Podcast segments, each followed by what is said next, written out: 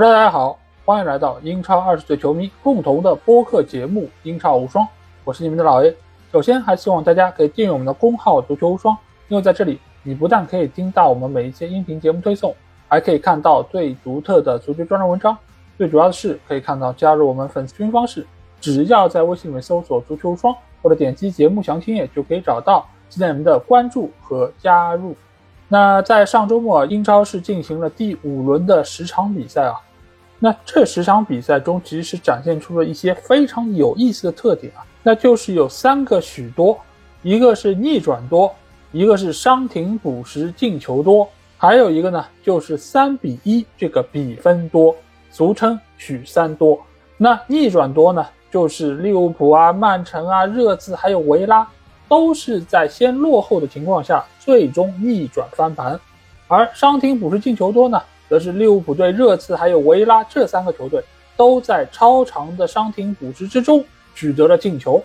而三比一这个比分在这轮比赛之中也多达四场啊，都是这样的比分，利物浦、维拉、曼城还有曼联都是以这样的比分最终宣告结束。那之所以会有这三多呢，其中一个很主要的原因就是这轮比赛之前经历了两周的国家队比赛日，所以使得各大球队这些球星啊，都是经历了舟车劳顿，身体的状况其实或多或少都出现了一些问题，也出现了慢热的这种情况，所以也造成了很多球队一上来先处于落后的这么一个情况，但是自身的实力又足够强。也使得他们最终是逆转翻盘，而且也是因为很多的比赛啊，它这个补时时间超长，甚至有的比赛多达十五六分钟，那也是给这些强队制造了逆转的可能性。因为我们知道强队它的板凳深度、它的球员实力都要远远好于弱队，这也给到他们最终进球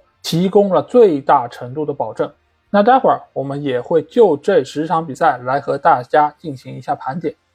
那在这里呢，我还想和大家提出一个，就是我对于这个节目的最新的想法啊。这个礼拜会进行一下实施，那就是把每周的 FPL 的这个部分单独拿出来做一期独立的节目，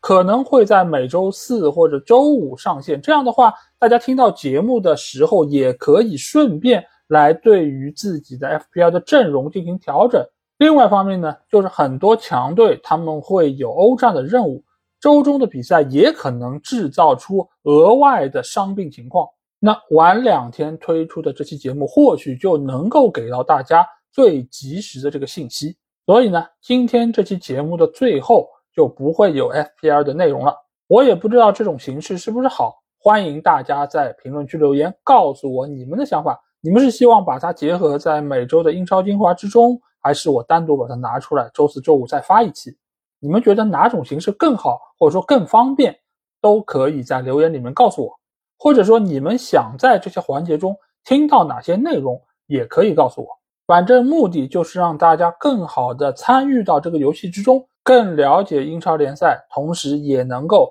更喜欢英超联赛。好，那事不宜迟，接下去我就会带大家进入到本轮的十场精彩对决。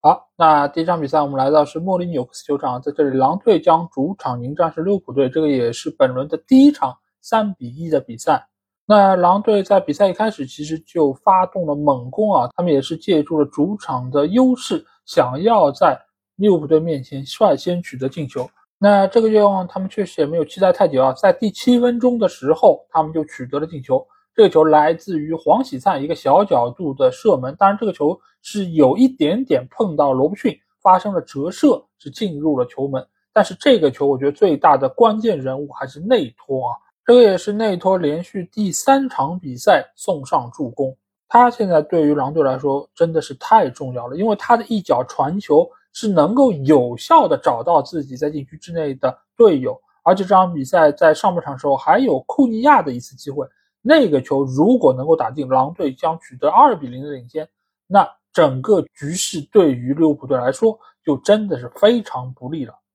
因为我们也知道啊，国家队比赛日对于球员的体能消耗、状态的消磨影响是非常大的。这场比赛利物浦队，我个人觉得表现比较糟糕的一个球员就是麦卡利斯特。当然，这也不能完全怪他，因为国家队的比赛确实任务很繁重，而且阿根廷最近的一场比赛是在周三打的，和利物浦队这个早场比赛其实时间是非常接近的，再加上还有舟车劳顿等等这些因素，所以造成了他的状态确实不是很理想。再加上他本身也不是特别适应六号位的这么一个位置，所以在上半场利物浦队的整个进攻，其实你可以看得出来打的是比较的纠结。当然，除了麦克里斯特之外，其他的球员其实状态也不是很理想，尤其在上半场，你可以看得出来利物浦队他其实是缺乏纵深的，很多球员他都是站定在那个位置，使得中场球员想要往前传球找不到一个很合适的位置。而且狼队三条线之间这个位置也是保持非常的合理，没有给到利物浦队更多的空间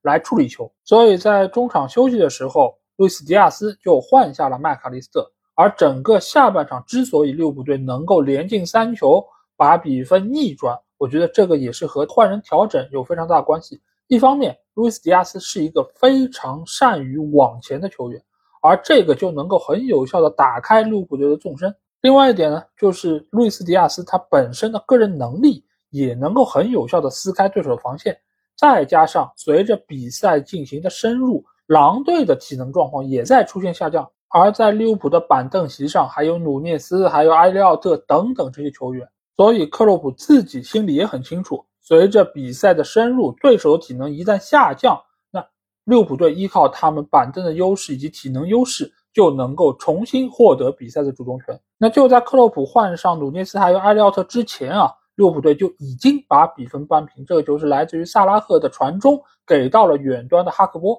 他非常轻松的把球推进了球门。这场比赛不得不说，萨拉赫的作用是非常重要的，因为我们之前也说到过，萨拉赫现在他由于身体状况的原因，相比于他巅峰状态是有所下降的，所以如何使用好他？是克洛普非常重要的一个课题，而这场比赛他的发挥就是一个非常好的说明。就是现在的萨拉赫，你与其说他是一个终结者，不如说是一个机会的创造者。他不再需要像以往一样单干一条龙，晃过对方所有的后卫之后起脚射门得分，不需要这样。现在的利物浦队有非常多的球员可以完成最后一击，取得进球。那萨拉赫要做的只是拉开空间。创造机会，把球传出去，让队友得分。这场比赛他奉献了两次助攻，其实理论上应该是三次助攻啊，因为埃利奥特的那个球其实也是他传的，只是最后时刻碰了博安诺的脚之后，算成了博安诺的乌龙球。那萨拉赫的这个助攻也就没有了。但是可以说，这场比赛利物浦队的进攻绝大多数都是依靠萨拉赫完成的最后一传。那另外还有个球员要提及，那就是罗伯逊。罗伯逊这场比赛，他是带上了队长袖标出现在场上，而他在场上所起到的作用，我觉得是配得上队长这样一个称号啊。因为在最后时刻反超的那个进球就来源于罗伯逊的反抢，这个球原本是狼队的球权，对方门将若泽萨的一个大脚开的不是特别理想，被罗伯逊直接断下之后传给了萨拉赫，而就在萨拉赫寻找出球点的时候，罗伯逊完全没有停顿。不断的往前狂奔，来到禁区之内，示意萨拉赫把球传给他，最终也是依靠罗伯逊的射门将比分反超为二比一。所以他的这种不断向前这种精神，我个人觉得就是利物浦的精神，就是无论比赛处在怎样的情况之中，我们只有一个念头，就是往前走，把球送到对方的球门之内。而且中间也有一个小细节，我觉得是非常值得玩味，就是在利物浦队断球之后要发动反击的时刻，所有的利物浦球员都在往前狂奔，而后卫线上的科纳特等等几个球员都在示意自己的后防线的球员也往前压，而这个时候的科纳特甚至有一点点瘸着腿，因为他刚才好像是和对方的球员有一个冲撞，他在这样的情况下还想着要让球员往前压。去压迫对手的防线，取得更多的进球，这种精神我觉得是非常难能可贵。这也是利物浦为什么能够屡屡在不利的情况之下，最终能够获得比赛胜利，非常非常重要的一点。而且这一点，我个人觉得和罗伯逊的气质也非常的像，他是不会甘心承受失败的，他就是这样一个人。只要在场上，只要比赛没有结束。他永远会战斗到底，所以，如果你看了这场利物浦对狼队的比赛，无论你是不是利物浦队球迷，你都会在最后一刻被这样一支利物浦队所感染。这是属于足球最美好的那一部分。当然，我觉得这场比赛狼队也打得相当不错，尤其是在比赛一开始就取得领先，而且之后也创造出了非常多的机会。尽管和上个赛季洛佩特吉所带的狼队在风格上和打法上是有相当大程度的区别，但是。加里奥尼尔已经把这样一个球队捏合在了一起，这是相当不容易的。因为我们之前也说到过，他来到球队时间并不长，尤其是在联赛要开始之前没多久，才紧急接过了狼队的这样一个帅位，所以能够有今天这样的发挥，我觉得本身也说明了他带队的能力。所以，尽管这场比赛他们最终是输给了利物浦队，但是我不会为他们未来降级这件事情而担心。因为像这样一支有战术纪律，而且在球场之上能够展现出自己精气神的这么一支球队，是不可能降入到英冠联赛之中的。只不过球队还需要在进攻套路上有更多的变化，否则的话，每次都是依靠内托去传球，依靠黄喜灿在禁区之内找一些机会，那球队的拿分效率确实还是会比较堪忧。而且黄喜灿这个球员，说句实在话，能力不咋样，但运气是相当不错。上一轮比赛那个进球是打在肩膀上弹进去的，今天这个进球也是蹭在罗伯逊的脚上才进入了球门，所以啊，他这个球员 球进球运还是相当不错的。但是这种运气啊，迟早也是会用完的，你也不能把这个作为一个持续的输出点。不过好在下一轮他们将迎战是垫底球队卢顿啊，在那场比赛中，狼队或许会露出他们的獠牙，尽情撕咬一番。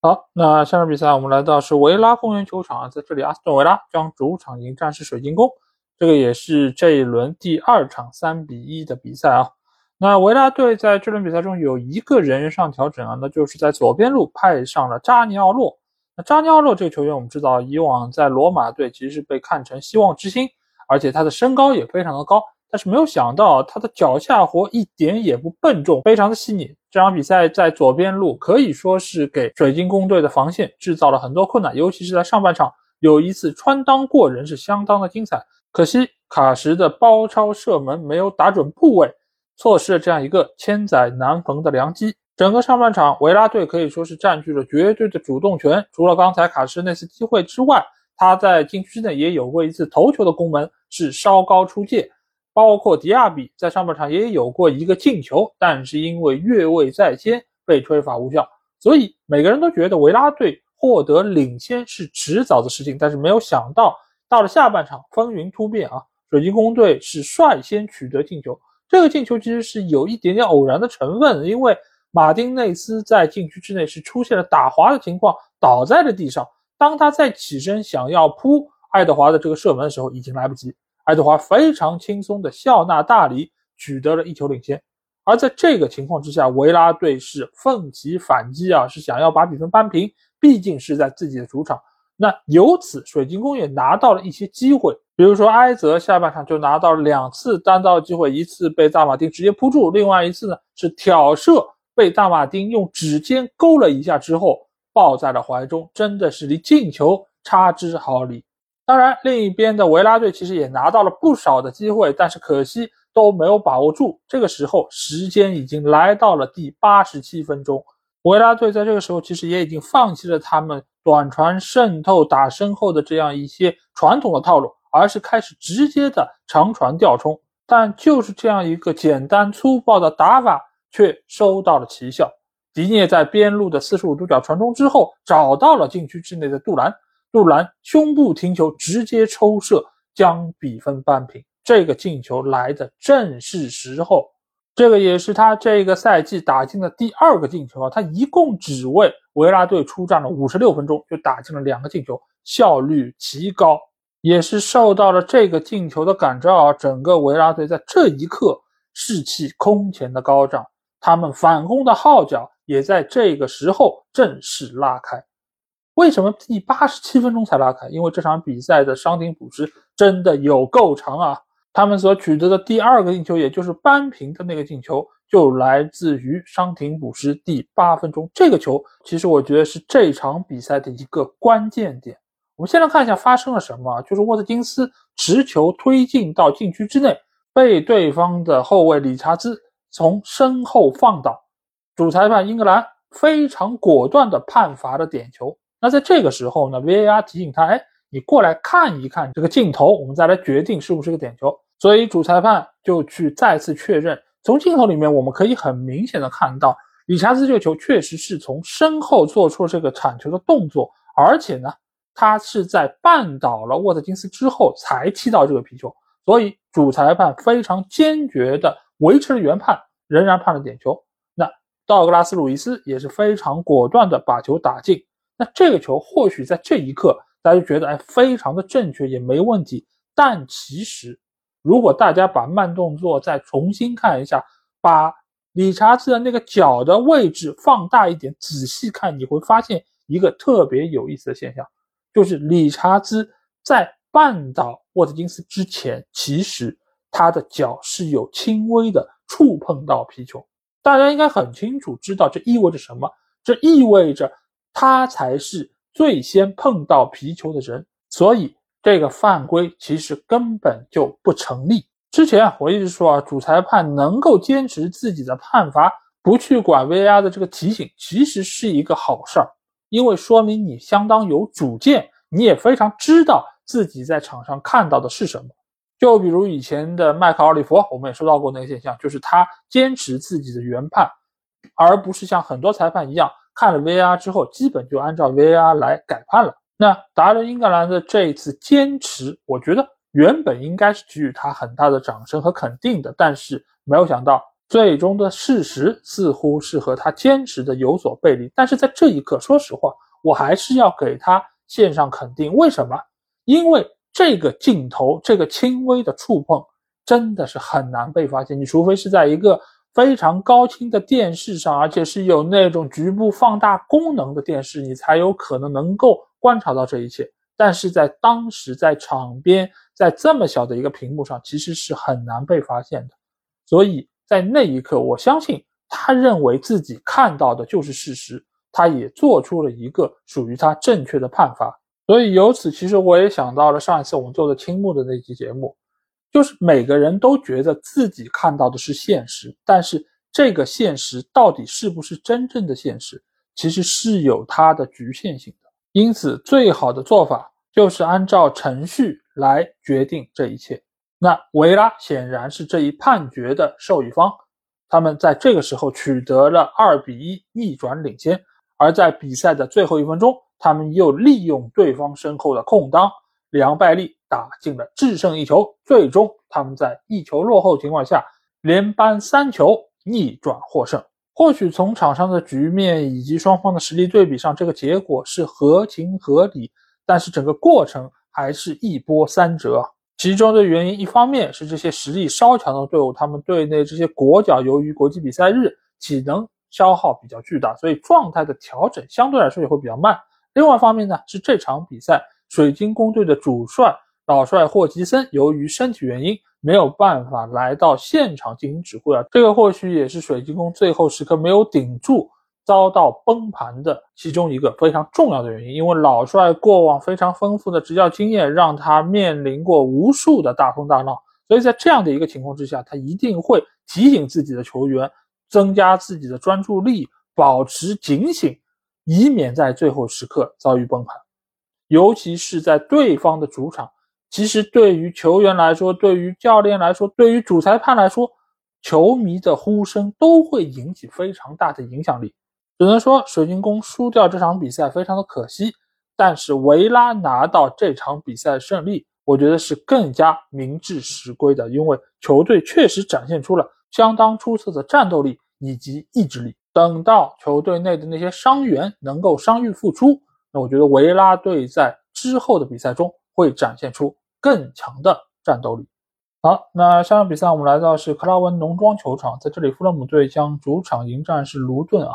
那这场比赛在开始之前，大家都觉得弗洛姆队应该是能够获得一场大胜啊。毕竟任何队伍迎战卢顿都意味着他们可以收获一场大胜，尤其是在主场。但是没有想到，最终弗洛姆队只是一比零获胜，而且这个进球说实话也不是特别漂亮，只是威廉在边路的一脚传中被对方的门将扑了一下之后脱手了，给到了维尼修斯打空门的机会。所以更大程度上，这并不是一个富勒姆队创造出来的机会，而是卢顿城他们自身出现的失误。那这场比赛，实话实说，富勒姆队打得非常的糟糕。尽管马克西尔瓦赛后的点评说他是很失望，他觉得这场比赛球队发挥的不是很理想。但是说实话，这可能是我看过的富勒姆队打的最糟糕的比赛之一。或许是球队的状态出现了起伏，由于国际比赛日，也可能是由于帕利尼亚过了非常不理想的几周。尽管他现在已经回到了球队，尽管他也是和俱乐部续下了一份合约，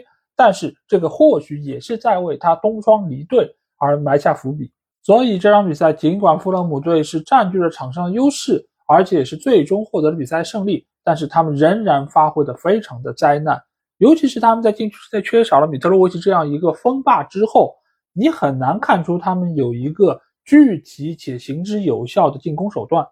反倒是卢顿，他们在这场比赛中真的是创造出了不少机会，尤其是雅各布布朗。哎，这个人在这场比赛之前，我甚至不认识他。但是这场比赛之后，我会记住他的名字，因为是他在这场比赛中优异的发挥，让卢顿拿到了不少机会。上半场他有一次头球击中了立柱弹出，下半场他边路的一次传中，差点造成了贝尔破门得分。当然，这个贝尔不是我们认识的那个爱打高尔夫球的加里斯贝尔，而是和发明电话的这个贝尔一样名字的一个球员。但是呢，贝尔的这个射门打得过正，被莱诺没收。所以，这个雅各布·布朗可以说是这场比赛卢顿最活跃的球员。当然，另外一个球员就是我们所熟悉的中塔西啊，也是前曼联队球员。这场比赛他好几次和前曼联的队友佩雷拉是直接对位啊。或许他们在比赛结束之后也可以聊聊天、叙个旧，一起嘲笑一下现在曼联的窘境。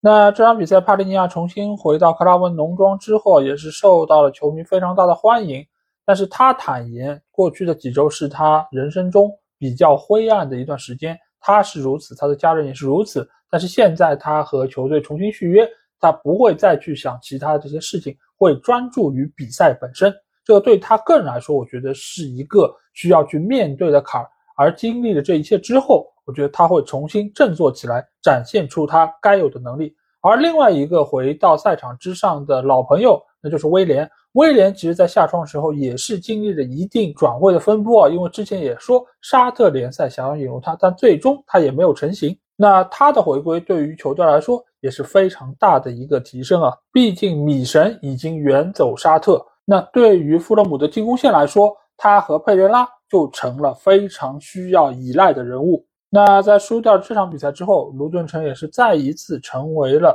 球迷津津乐道的一个对象啊，因为。大家都想要知道卢顿什么时候能够拿到英超的第一分，谁又会成为卢顿手上的冤魂呢？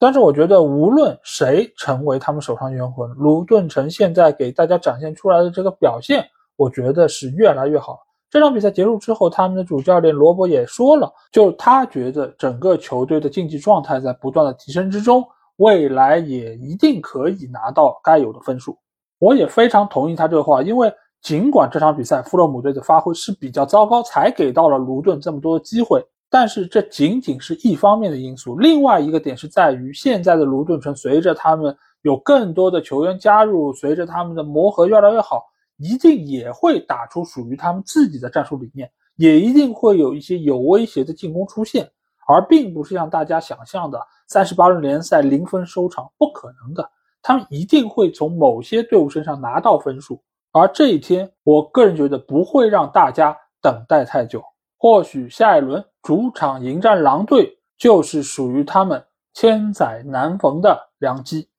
好，那下场比赛是在老特拉福德进行的曼联主场迎战布莱顿这场比赛啊。那这场比赛的基本情况，我们在之前的那期付费节目中已经和大家详细的聊过。而且我们也说了非常多关于曼联的话题啊，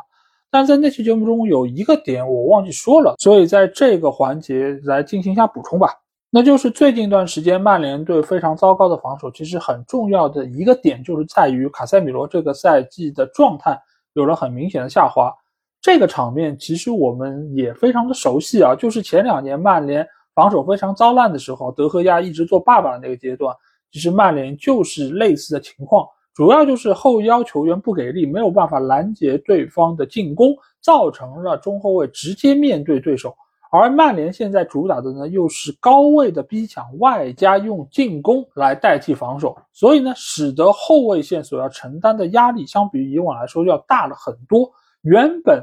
卡塞米罗是中间非常重要的一个棋子，他在中路可以有效的增加防守的面积，而且滕哈赫有好几场比赛都是把他作为单后腰来存在的。当然，在比赛过程里面，不是仅仅他一个人作为后腰。而是会有其他不同位置球员补到他这边来和他一起协同作战，但是主要还是要依靠卡塞米罗的能力。但是这个赛季打到第五轮，他还没有展现出像上个赛季一样的表现，这一点其实是很让人担心的。这个也是我在上个赛季对于他这笔转会所表示出来的这个担心，就是他这样一个年纪，大家都知道，随着年龄越来越大，他的状态一定会往下走的。只是他在第几年的时候出现明显下滑，那显然在这个赛季他已经出现了明显下滑。那曼联以这么高的一个转会费、这么高的一个工资和他签了这样的一个长约，只用了一年，是不是一笔划算的交易呢？当然，在他去年表现好的时候，很多球迷都说这样的表现用一年也行啊，这样的话还记忆犹新着。但是到现在呢？他的状态真的出现了下滑，而他的工资不会有下调，他的转会费也早已经付给了皇马。那这样一笔交易，你如果拆分到整个合同的账期之内，它是不是划算的？所以我一直不是很建议俱乐部用这种比较短视的方式来引入成名球员。你不是不能引入成名球员，而是你需要以一个更加理性的态度来引入。而不是像穆里尼奥一样，我就买熟男，能用几年是几年，反正到时候用不出来也不是我的事儿。俱乐部你们自己去处理这笔资产吧。我们已经经历了很多笔曼联类似这种交易这样的合同，只不过现在又多了一笔而已。当然，你要说现在卡塞米罗这笔交易已经砸了，已经是亏了，那我觉得也为时过早。或许再过一段时间，等他的体能恢复的更好一点，他状态再回归的好一点。他还是能够作为曼联的主力出战，也能够给到球队更大的支援。但是通过这件事儿，我只是想表达一个观点，就是希望俱乐部能够在未来的经营和管理中更加专业、更加成熟，而不要为了短暂的利益而饮鸩止渴。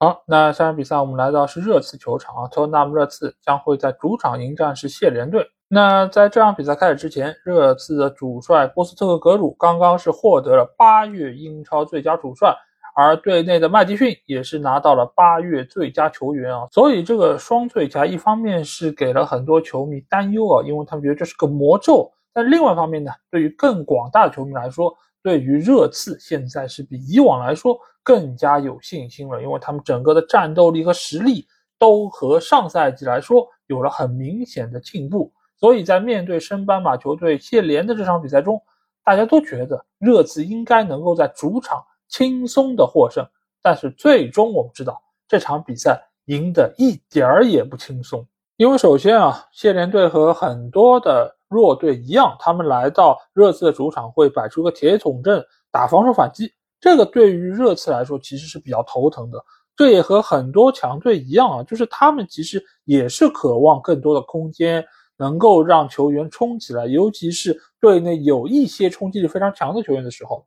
那这种局面对热刺来说就比较难办。而且我们在之前也说到过，国际比赛日回来之后，这批球员的状态，尤其是拥有国脚比较多的这些队伍，他们在比赛刚开始的那个阶段进入状态是比较慢的。那这场比赛的热刺其实也是如此，他们在整场比赛中机会不可谓不多。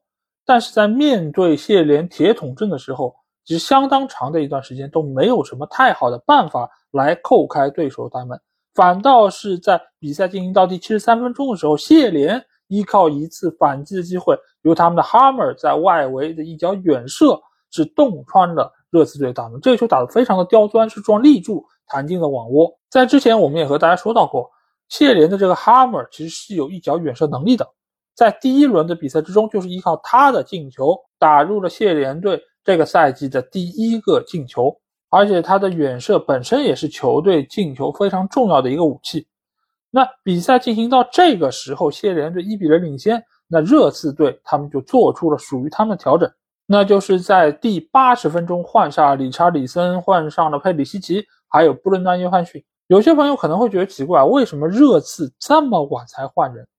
对吧？因为以往来说，早的话可能六十分钟就换了，晚的话可能七十五分钟，你怎么也得换人，你得给这些替补球员留出充分的上场发挥的时间。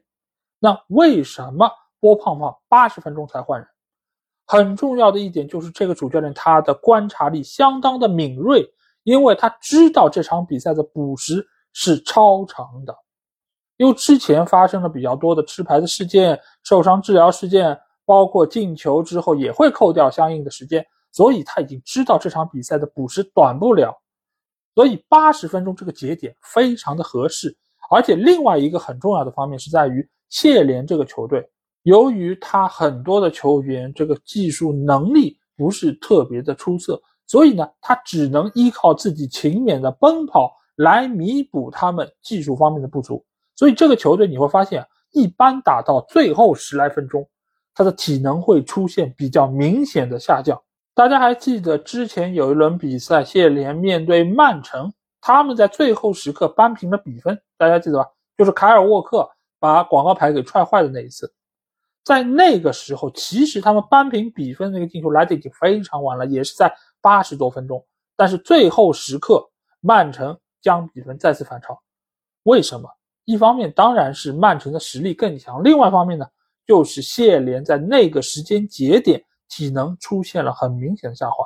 而且这个队伍它的板凳深度由于不是很够，所以呢就造成了可供他们换人的球员名额也不是那么的多，再加上这场比赛的伤停补时确实如波胖胖所料非常的长，最终好像是补到了十五六分钟啊，所以也是给到了热刺队扳平逆转。充分的机会和时间，那这个时候我们就可以来聊一聊这几个替补上场的球员。那第一个要说的肯定就是理查里森。理查里森这场比赛一进球一助攻，彻底治好了他的精神内耗。而且你会发现，有时候一个人从喷他到吹他只需要两分钟，那就是热刺从扳平到逆转获胜的两分钟。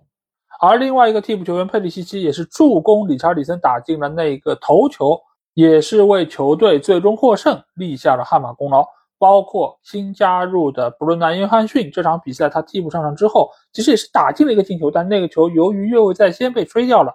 但是他的作用，他的积极性还是得到了肯定。而且在最后时刻，也是因为他的一些踢球的小智慧，造成了对手的麦克伯尼吃到了第二张黄牌，被罚下场。所以你可以说这场比赛热刺最终逆转获胜是源于他们的不放弃、他们的顽强斗争精神、他们的积极进取，怎样的褒奖之词都可以。但是我觉得最大的功劳还是要给到波胖胖，他非常清楚自己球队的现状，他也非常了解对手的特点，他也知道在什么时候派上该派的球员，让他们起到怎样的作用。最终，理查尔里森。助攻库卢塞夫斯基打进了反超的那个进球，那个进球是来自于九十九分五十三秒，也是英超有记录以来最晚的进球。且不说以后的热刺能不能够保持现有这个状态和能力，最起码在这一刻，我们觉得我们所熟悉的那个热刺已经回来了，那个注重进攻、打法漂亮、锐意进取、顽强不息的热刺又回来了。那下一轮。他们将会做客挑战同样取得四胜一平战绩的同城死敌阿森纳队，届时我们也将知道哪支球队才是北伦敦真正的王。好，那下场比赛我们来到的是伦敦碗啊，在这里，下面队将主场迎战是曼城。那这场比赛是本轮的第四场三比一啊，同时也和利物浦还有维拉那场比赛一样，也是先丢球的一方。最终是连扳三球逆转获胜。那我们先来看一下双方的阵容啊。这场比赛，曼城队有一个重要的新援归来啊，那就是瓜迪奥拉。对，瓜迪奥拉从他的手术中恢复，再次来到了帅位之上啊。尽管下周中曼城也是有欧冠的比赛，但是瓜迪奥拉并没有对阵容做出多大的改变。这个也可以看出啊，曼城对于欧冠已经是非常的熟门熟路，不用为此做出特别的改变。那另外一边，莫耶斯其实也没有对于阵容有过多的更改啊，尽管他们下周也是有欧战的任务。所以这场比赛双方可以说是派出了自己最强的阵容。那西汉姆联队这场比赛，我觉得表现最出色的球员无疑就是他们的门将阿里奥拉。之前我说过，阿里奥拉这个门将其实水平不是特别的高。那这场比赛他的发挥会不会让我改变看法呢？哎，其实并不会啊，因为你可以看出来，这场比赛尽管他高接低挡确实是很忙碌，但是他扑出去的那些球绝大多数都是离他身体非常近的。也就是说，纯靠反应的这里扑救，这种门将有一个最大的特点是什么？就是他能不能够扑出去，不取决于他的能力，而是取决于射门的这个人他这一天的状态怎么样。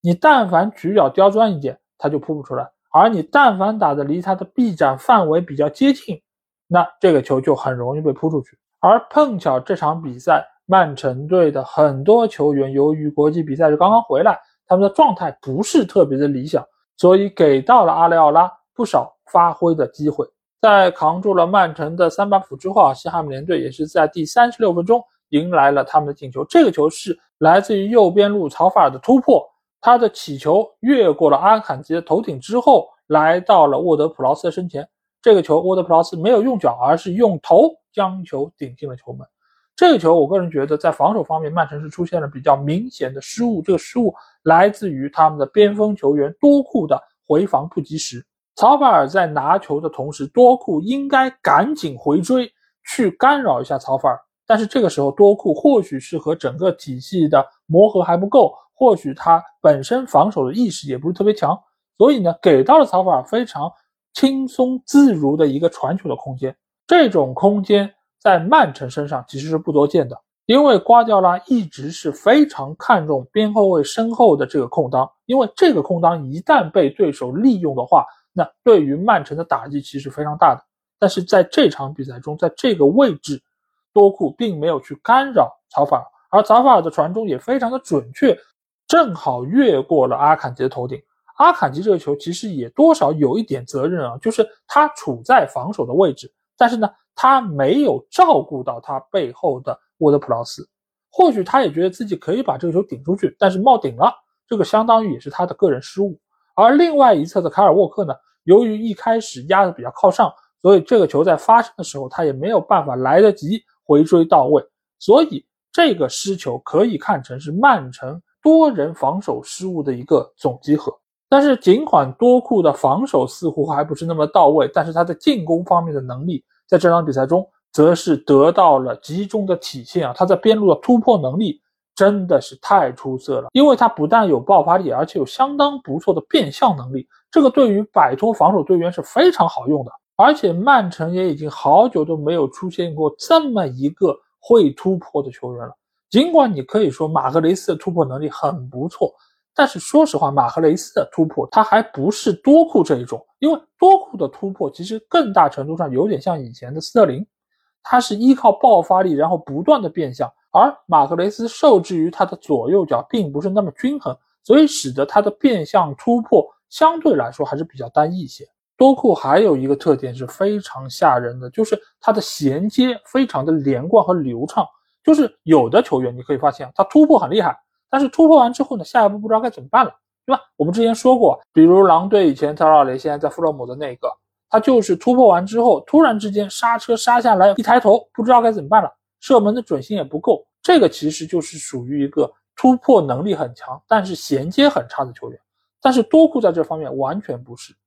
他的突破到最后射门那一下，中间其实没有太多的停顿。他可以很流畅地做出下一步动作，甚至于在突破的时候就已经想好了下一步动作该怎么做。这个其实威胁程度就非常高了。因为如果你只是会突破，那防守队员相对来说还知道我只要限制你的范围就可以。但是如果你又能突又能射，那我每一秒钟都要跟紧你，因为一旦被你闪出空当，就有可能威胁到我们的球门。就像这场比赛多库所取得那个进球一样，这个球角度并不大。但是最终他射门的曲角非常的刁钻，最终也是替曼城把比分扳平。那除了多库之外，这场比赛曼城另外一个球员，我想说一下，那就是阿尔瓦雷斯。那么之前我们说过，阿尔瓦雷斯现在其实某种程度上起到的就是以前丁丁德布劳内的那个作用。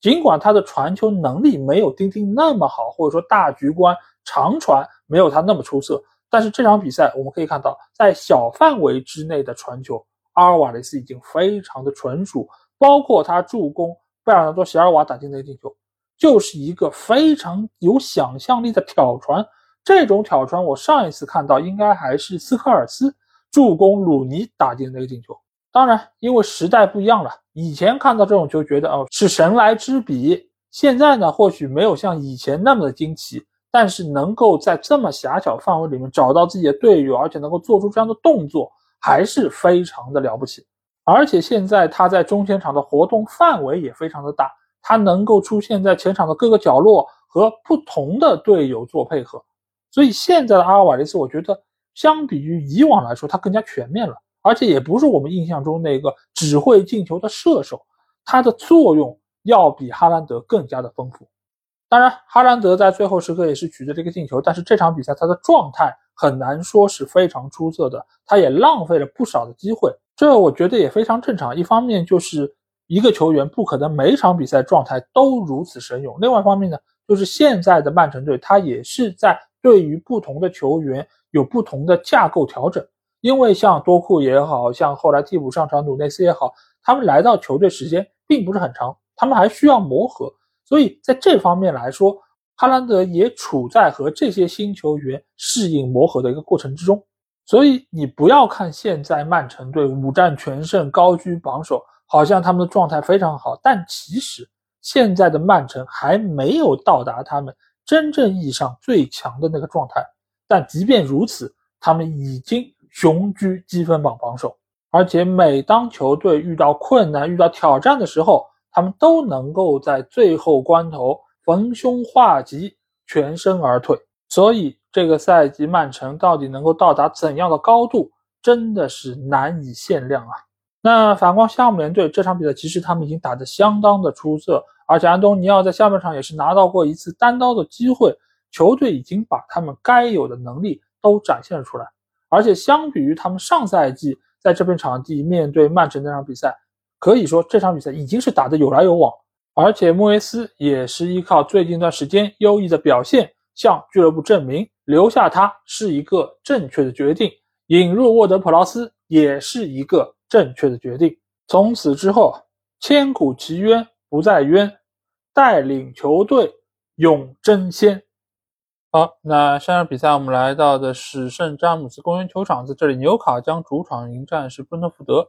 那我们知道最近一段时间纽卡的战绩不是特别理想啊，他们是遭遇了三连败，所以这一场在主场他们是一定要拿下，在当时还处于不败战绩的布伦特福德。而且在这场比赛打完之后，在下周中。纽卡也将会客场挑战 AC 米兰啊，所以对于球队来说，他们身上的压力是非常大的。而且也正是因为他们要时隔二十年再次征战欧冠联赛，所以呢，这场比赛埃迪豪对于阵容也是做出了一定的调整。他们把主力前锋伊萨克还有中场核心托纳利都是放在了板凳之上，而且最终这场比赛打完，这两个人也没有上场比赛过，所以可见埃迪豪对于。下轮周中的欧冠联赛是非常非常的重视啊，根本没有像很多人说的一样会战略放弃这个比赛。而布伦特福德，我们之前也说到过，尽管他们的主力前锋伊万托尼将会停赛半年左右，但是整个球队在这个赛季的状态是非常不错的。他们在之前是取得了一胜三平的战绩，是不败啊。对于他们这样一个体量的球队来说是殊为不易，而且他们在场上所表现出来的内容也是相当有说服力的。所以这场比赛在面对纽卡时候，两个球队其实打的是有来有往，一度是相当的焦灼。在上半场，维萨是错过了一次门前包抄的机会，而纽卡呢，上半场最有威胁的射门来自于他们的中场核心吉马良斯在禁区之内的一个头球啊。这个球被对方门将弗莱肯是非常神勇的扑出。这场比赛我因为是在咪咕解说的，所以对于双方在场上所发生的一切还是比较的清楚。其实这不算是一场非常精彩的对决，两个球队都没有把自己最好的实力给发挥出来。但是最起码在那个当刻，两个球队都打出了一部分他们的内容。比如说纽卡，他其实这场比赛发挥最好的球员应该是他们的左边锋哈维巴恩斯，他在边路的突破其实是很大程度上牵扯住了布伦特福德的防守线。因为我们知道这场比赛布伦特福德他排出是一个五后卫，所以他们对于纽卡的两个边路球员的防守是非常重视的。而且这几个后卫之间的位置感保持的也相当不错，所以纽卡其实并没有拿到特别多有威胁的机会，所以也因此需要单个球员他们的个人能力来撕开布伦特福德的防线。那就在双方处在一个非常焦灼环境之下的时候，纽卡取得这场比赛他们唯一的那个进球。这个球其实来的非常的偶然，因为球权已经被布伦特福德控制了。西基已经想要把球回传给自己的门将布莱肯，但是在这个情况之下，戈登冲了上来，拦挡在了弗莱肯身前，最终在禁区之内，弗莱肯将他放倒。裁判在和边裁进行了短暂的交流之后，判罚了点球。这个球也是在赛后引起了非常大的争议啊，因为就在弗莱肯碰到戈登的那一刻，这个球已经出了底线，所以这个球是不是还在戈登的控制范围之内？是双方讨论的一个重点，而且在 BBC 的节目之中，阿兰希勒也表示这个球并不是一个点球。那我个人觉得，这个球应该判点球。为什么这么讲？因为在禁区之内，防守队员把进攻队员给撞倒，这个时候你是不是有球权，并不是那么那么重要。为什么说不是那么重要？大家还记得联赛第一轮奥纳纳出击？把卡拉季奇击倒的那一下吗，那个球其实早就已经不在卡拉季奇的控制范围之内了。但是为什么裁判委员会最终还会出来公开道歉，说这应该要判给狼队一个点球呢？很重要的一点就是，进攻队员在禁区之内被防守队员放倒，无论有没有球权，都是可以判点球的。而且你现在这一刻没有球权，并不代表。你下一刻不会有球权，而防守队员把进攻队员放倒这一个事件，就让这样一个可能性没有了。所以有没有球权根本不是一个必要条件。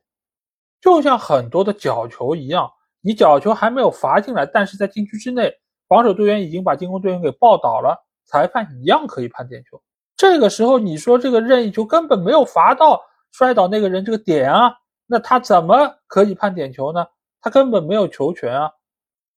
回过头来，我们也可以问一问，为什么这个落点根本没有落在这个进攻球员的头上？防守队员你要把他抱倒呢？所以这个球，我觉得判罚是没有问题的。要怪只能怪西基和门将弗莱肯之间的配合还不是很默契。弗莱肯的出击也有点慢，而且他的动作做的也比较大，被戈登找到了机会，卡在了自己的身前。当然，这里顺便我要说一句啊。戈登在这个球上也是体现出了他的一点街头智慧和小聪明。为什么？因为你看他卡在弗莱肯身前的这一步，他先把自己的左腿给放出去，但是他的右腿呢，他没有紧跟左腿，而是往后别了一下，挂在了弗莱肯的大腿上。所以这个球，你当然可以说弗莱肯很冒失，但是另一方面，戈登也是耍了一点小聪明。他知道距离很近，他知道弗莱肯根本躲不开，所以他只要把脚别在那个位置，一定会被绊倒。而且裁判对此也无话可说，无论 VAR 看不看，慢动作放多慢，这都是一个百分百的点球和犯规。但是这一切怎么造成的？是戈登的小聪明和街头智慧。当然，在下半场，纽卡还创造了其他几次有威胁的进球机会啊，包括威尔逊之前还打进了一个进球。但这个球呢，他是用手挂在了弗莱肯的手臂上，所以被裁判吹掉了，犯规在先。而之后呢，他们还在禁区之内拿到了第二个点球。那这个球是来自于哈维巴恩斯和姆贝乌姆之间的争顶，而球顶下来之后呢，正好是打在了姆贝乌姆的手上。裁判在看了 VAR 监视镜头之后，取消了这个点球。那这个点球为什么会被取消呢？他打在手上，这个不是个事实吗？啊，确实是个事实，没有任何问题。但是裁判觉得哈维·巴恩斯和姆贝乌莫在争顶的过程里面有一个轻微的拉拽，或者称之为碰撞，可能更为合适。这个碰撞造成了姆贝乌莫的身体失去了平衡，让他的手臂轻微的抬了起来。也就是因为这个动作，手碰到了皮球，所以裁判认定姆贝乌莫当时是为了保持身体平衡，手触到球，所以这没有判点球。那我觉得从道理上来说是有道理的，但是这个分寸如何拿捏，完全就看裁判自己了。所以布伦特福德球迷也不必为刚才那个点球而耿耿于怀，因为如果刚才那个点球不判，这个点球被判的可能性或许也会增加啊。所以最终这场比赛，纽卡也是依靠一个点球，一比零战胜了布伦特福德，拿到了宝贵的三分，也是终结了自己的三连败。赛后，安迪豪也是表示，这是一场非常艰苦的比赛，但是最终能够拿到三分，他还是感到非常欣慰。而另外一边，托马斯·弗兰克显然心情没有那么好，他觉得那个点球根本不该判。同时，他也指出了之前他们对热刺的那场比赛中也有一个类似的球，裁判并没有判点球，那就是沙德在面对维卡里奥的时候一脚射门，把球射出之后，他被维卡里奥碰到。那当时点球没有判，为什么这场比赛到这儿要判点球了呢？那你们裁判是不是双标呢？那这个过程里面，我觉得他说的有一定道理，但是这两个球的局面并不是完全一样啊。因为沙德当时那个球他已经完成了射门，他已经把球直接打飞出界了，而这个情况之下，你无论碰不碰到沙德都不影响整个进攻最后的结果了。而且吧，退一万步说。因为不同的比赛、不同的情况、不同的裁判，他们的裁量权是完全不一样的。因为足球有太多模糊的地带，所以需要每一个球各种情况按照裁判当时自己的理解来做出判罚。这你可以说是足球很不好的一点啊，因为标准不统一。但你也可以说这是足球有魅力的一点，因为每一个判罚会造成怎样结果，你都不知道。因此，也就造成了每一个判罚都是独一无二的存在。那对于这一点，我们既然没法改变，那就只能接受。但是呢，我也要劝一下托马斯·弗兰克啊，你要相信一句中国的古话，对吧？那就是“天道好轮回，苍天饶过谁”。今天你吃亏，没准明天呢，怎么犯规都不会被吹。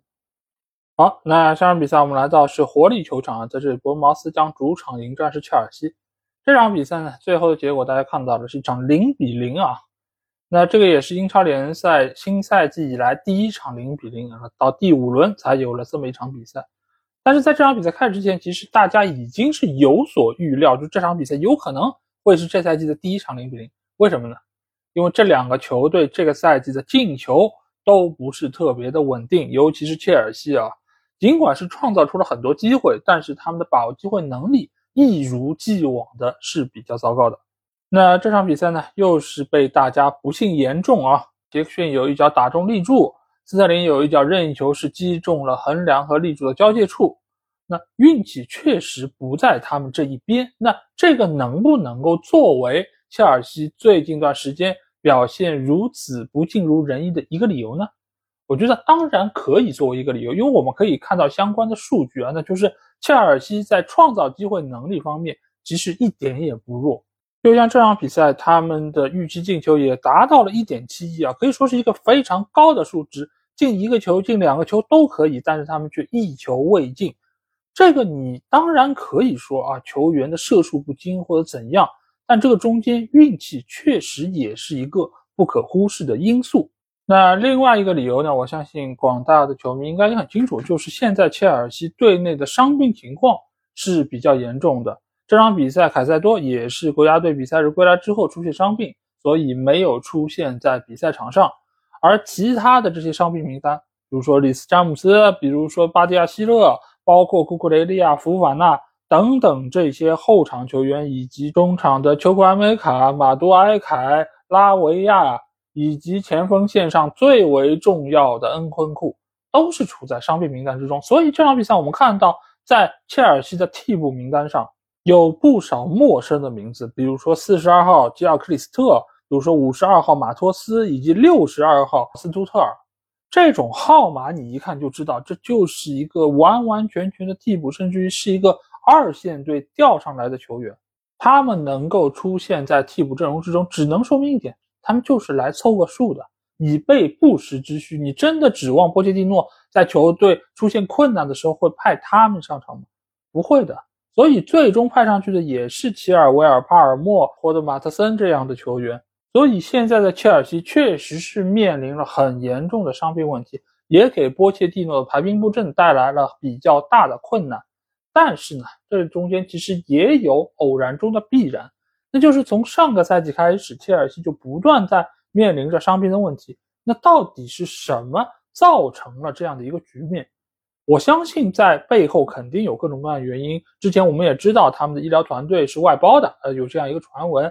但是呢，这个赛季照理来说，他应该已经解决了这种问题，因为这种问题对于一个俱乐部来说还是比较业余的。那他如果解决了，那为什么又出现了这么多的问题呢？甚至有一些球员买进来之后，一场比赛都没打他就伤了，这个是买人的时候体检没有过关吗？还是说他到队之后就出现了伤病，纯粹是因为运气的问题呢？但是如果是运气的问题，为什么？就切尔西这么点儿背，有这么多的伤病呢？我相信这个局面应该不是一句运气差就可以涵盖过去的。而且，作为锋线上最重要的球员，摧城拔寨的前锋，真的就指望恩昆库一个人吗？这个前提还是在于恩昆库现在他真的可以兑现他的天赋，就能够像在德甲一样大杀四方。那如果，比如说，万一恩昆库伤愈归来之后，发现哎，也还是和之前那么多的前锋一样进不了球，那切尔西又该如何呢？而且我相信每一个前锋，切尔西在买进来的时候都觉得他们能够在这边兑现天赋，大杀四方，为球队进球。但为什么结果往往和他们的期待相差的这么远？是球探的问题吗？还是数据分析在这个中间没有正确评估球员的能力呢？而反观这场比赛，他们的对手伯恩茅斯，尽管他们主场作战确实是拿到了非常大的优势，而且这场比赛实话实说，伯恩茅斯有些小动作挺多的，也干扰到了切尔西的进攻等等，包括杰克逊在下半场有一次被对手拉的球衣都破了，是吧？这个确实是伯恩茅斯他作为一个弱队，作为一个技术条件不如切尔西。所采取的一些不得已的手段，但是我们要注意到一点，伯恩茅斯在这场比赛打的其实是相当不错，他们的预期进球也超过了一个，说明什么？说明他们创造了大量机会，而且在射门方面，伯恩茅斯一点也不逊色于切尔西。更难能可贵的是，球队在下半场换上了一些替补球员之后，球队的实力没有受到任何的削弱，反而更强了，尤其是小克鲁伊维特，对吗？他上来之后所起到的作用是肉眼可见的，这些球员从身价上、从过往的能力上都是不及切尔西的。为什么在这个时候反倒展现出了比切尔西更强的战斗力呢？我觉得这个或许是切尔西这个俱乐部应该想一想的。也就是这个赛季，切尔西是单线作战，就他们现在这个伤病情况，你一旦周中还要打欧战，然后回来还要打联赛，那不完蛋了吗？大名单或许到后面都凑不齐了，再加上杰克逊他这种场均一黄的这种拿牌速度，没有等到恩昆库回来，可能他就已经要停赛了。所以在赛后的采访中啊，波切蒂诺也是愁容不展。他对于现在球队所遇到的情况，一方面呢是表示出了担忧，另外一方面呢也是觉得很遗憾，就这场比赛没有能够拿下。毕竟他确实是两次击中了门框，离进球只是差之毫厘。那下场比赛，他们也将会回到主场迎战最近状态不错的阿斯顿维拉。这个对于切尔西来说，又是一个非常艰巨的考验。那到时如果球队还没有办法取得进球，拿到更多的分数，那之后球队将会迎来一个非常大的挑战啊！因为进入到十月下旬之后，球队将面临一波。非常艰难的赛程啊，有枪手，有热刺，有曼城，有纽卡，有布莱顿，有曼联等等，这些球队都在等着切尔西送上门来。那球队届时遇到的问题只会比现在只多不少。好，那下场比赛我们来到是古迪逊公园球场啊，在这里，阿弗顿队将主场迎战是阿森纳队。阿森纳过往来到这片场地的战绩其实不是特别理想，他们已经差不多快六年时间没有在这里取得比赛胜利了。而且在过去的五场比赛之中，埃弗顿队主场是赢了其中的四场，可以说面对阿森纳队，他们是占据了一个非常大的心理上的优势。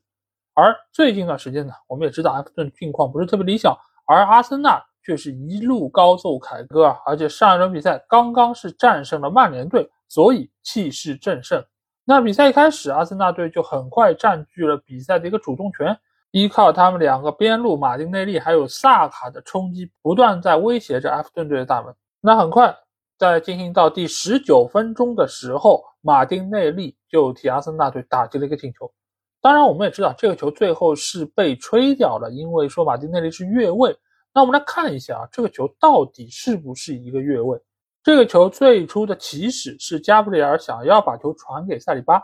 那埃弗顿队的格耶由于上抢呢是触碰到了这个球，球在经过他的身体反弹之后是弹到了恩凯蒂亚的脚下，而恩凯蒂亚呢恰好是从越位位置往回跑接的这个球，再传给马丁内利之后造成了这个进球。那很多人说加布里埃尔这个球他并不是要传给恩凯蒂亚，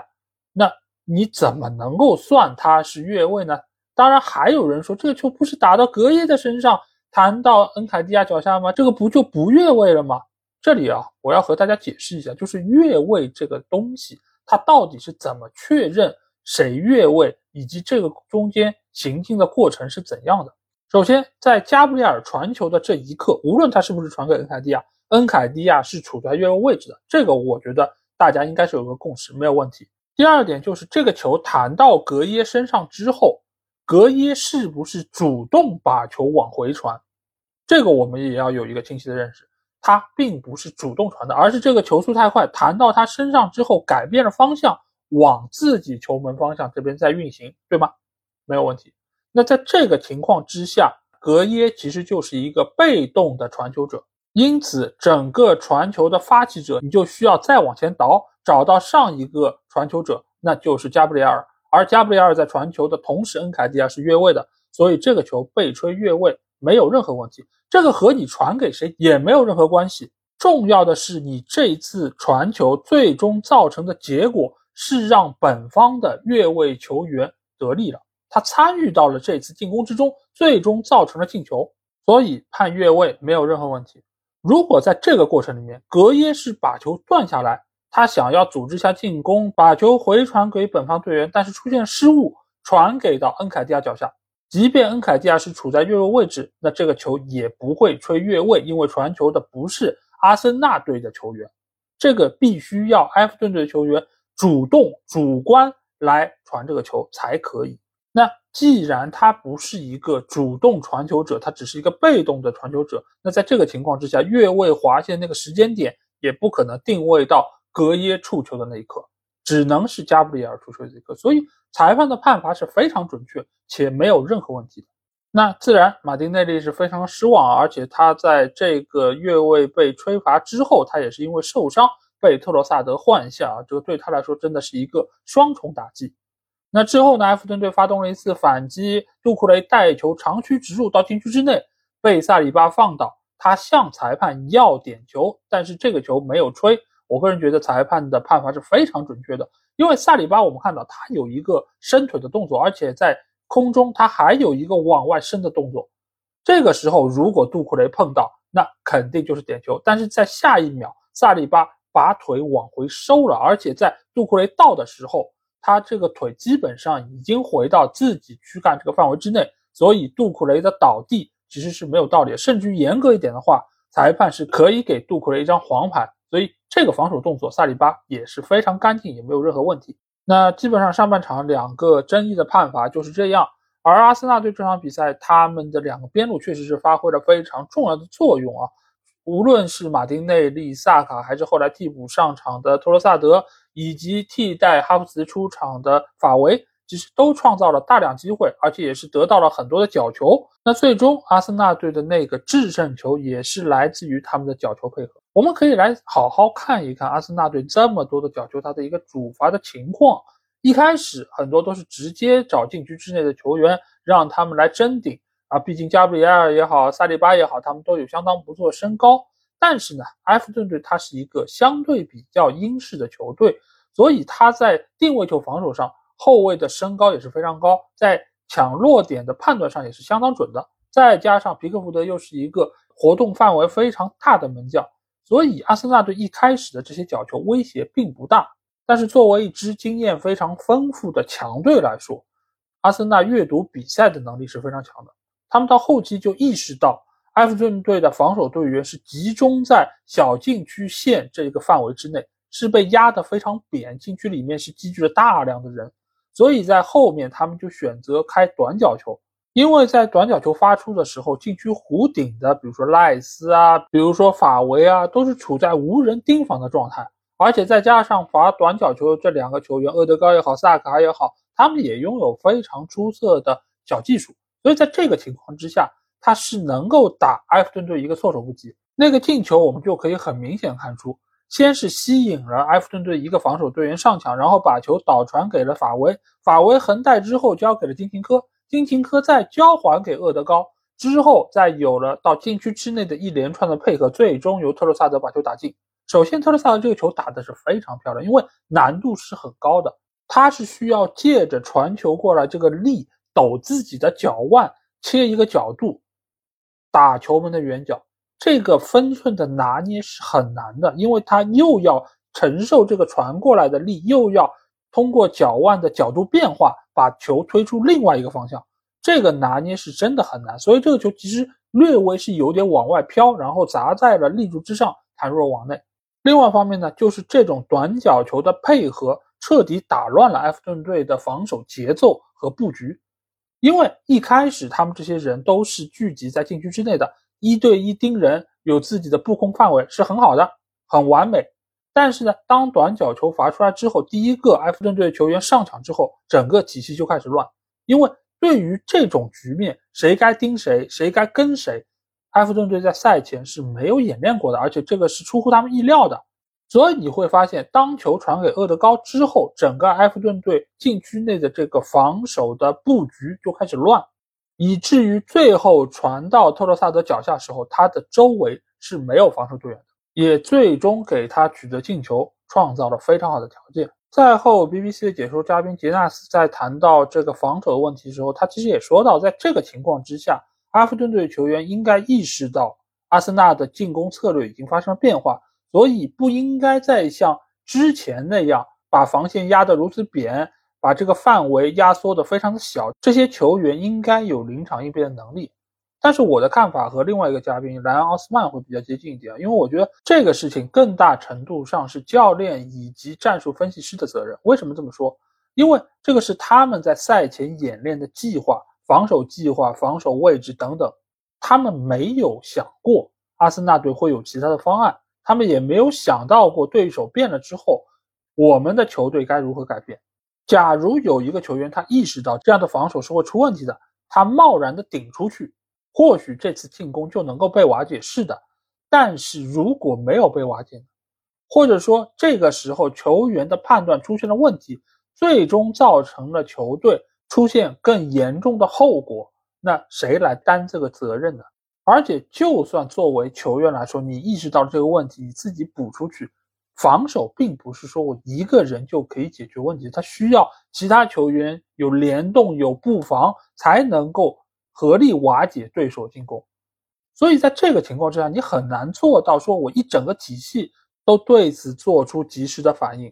而应该是教练组在赛前就针对不同的情况有不同的布防。你已经看到萨卡和厄德高来到角球区，他们就是要罚短角球的。在这个情况之下，球队的防守队员没有任何的应对，本身就是有问题的。所以最终球队输球，我觉得教练组可能要承担起更多的责任。当然，他们要承担更多的责任是在于球队的进攻端真的是太弱了。现在埃弗顿队五场比赛只打进两个球，是整个英超联盟中最低的，和卢顿队并列最差。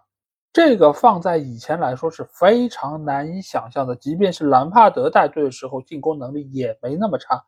更何况以前埃弗顿队是出过像卢卡库、理查里森，再往之前还有蒂姆·卡希尔，甚至于之前还有维恩·鲁尼这么多出色的前锋球员，他们都是进攻线上的一把利器。但是现在呢，我们再来看看埃弗顿，他有谁？卡尔维特鲁伊已经被伤病消磨了他绝大多数的天赋。现在他上场之后，不要说进球，他连冲击力都没有，他甚至于不如先发的贝托。贝托，说实话，其实不是一个很出色的球员。他在场上的技术动作，你们可以去看，非常的粗糙，但是最起码他有冲击力，他可以扰乱对方的防线。但是卡尔维特卢因连这一点都做不到。我们一直说，如果球队没有办法进球，你防守做得再好、再完美，也不过就是拿到一分。而埃弗顿队在过去的七个主场已经输掉了六场比赛，这个中间很重要的一个原因就是球队的进攻端。太差了，这也是我为什么当时非常不建议埃弗顿队请肖恩戴奇的原因，因为他根本就不是一个调教进攻的主教练。兰帕德再差，他还是能进球的，他还可以搞出刺刀互捅这一招。但是肖恩戴奇呢，根本就没有一套成熟的进攻套路在那里，你又指望怎么取得进球呢？你是依靠球员的个人能力吗？你是指望每一场比赛都让杜库雷大长腿一迈往前趟球吗？现在英超球队的主流是什么？是重攻轻防，四六开，四个防守队员，六个进攻队员，就是为了把进攻的火力提得再高一点。但是你看一下埃弗顿队，进攻球员两个，防守队员八个，就连丹朱马这样的进攻球员都已经落位非常深了，都要参与到防守之中。更不要说原本的麦克尼尔这种本身也没什么进攻能力，最多只能往前传传球，那你怎么指望球队能够破关呢？所以我觉得再给肖恩戴奇两三场比赛最多了吧，再给他证明一下自己，否则的话就应该及早解雇他，让新教练有更多的时间和可能性来挽救这样一支老牌的英超球队。好，那接下去来到本轮的最后一场比赛啊，那我们来到是城市球场，在这里，诺丁汉森林将主场迎战是伯利。那伯利在过往的比赛中还没有拿到分数啊，所以他们在面对同样身处保级区的诺丁汉森林的时候，他们希望可以打破这样一个尴尬的记录。最终这场比赛双方是一比一战平，是各取一分，握手言和。所以到这一刻，整个英超联赛只有卢顿队。还没有拿到积分，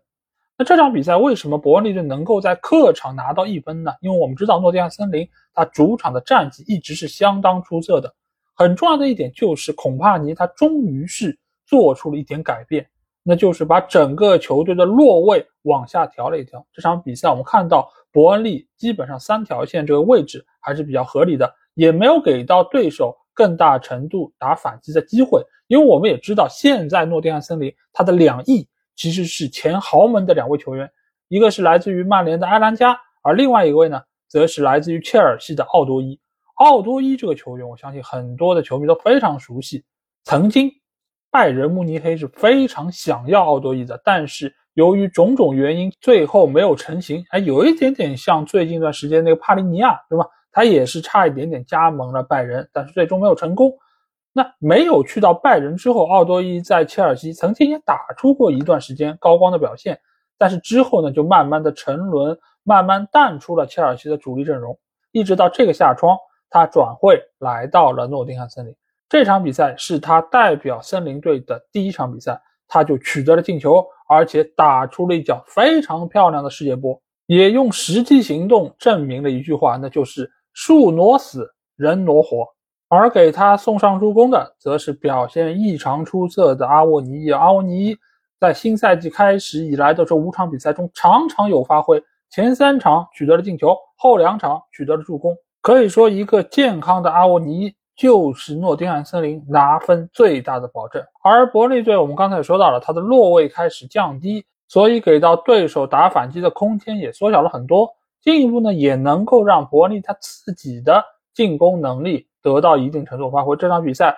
在边路的克拉奥肖，我觉得表现是非常好的。他在左边路的突破能力是给森林队制造了很多的麻烦，而且伯恩利所取得那个进球就来自于他从底线突破进来之后，倒三角回传，尽管中间是给福斯特蹭了一下，但是整个这个进球的产生啊，很大一部分功劳，我觉得都要记在克拉肖的身上。当然，阿姆杜尼的那个射门打的也非常的刁钻啊，是直窜左下角而入。那到了下半场，伯利又是取得了一个进球啊，但这球最终是被裁判吹掉了。一个很重要的原因就是博格在带球的过程里面，他是出现了手球犯规。这个球通过 VR 我们可以看到，这个手球其实不是那么明显，它有一点点在手球和不是手球的交界处，但是最终裁判还是判罚这个球是手球在先。那这个对于伯恩利来说是一个比较可惜的事情。当然，最后时刻福斯的那张红牌。我觉得不能用可惜来形容，应该是用活该来形容，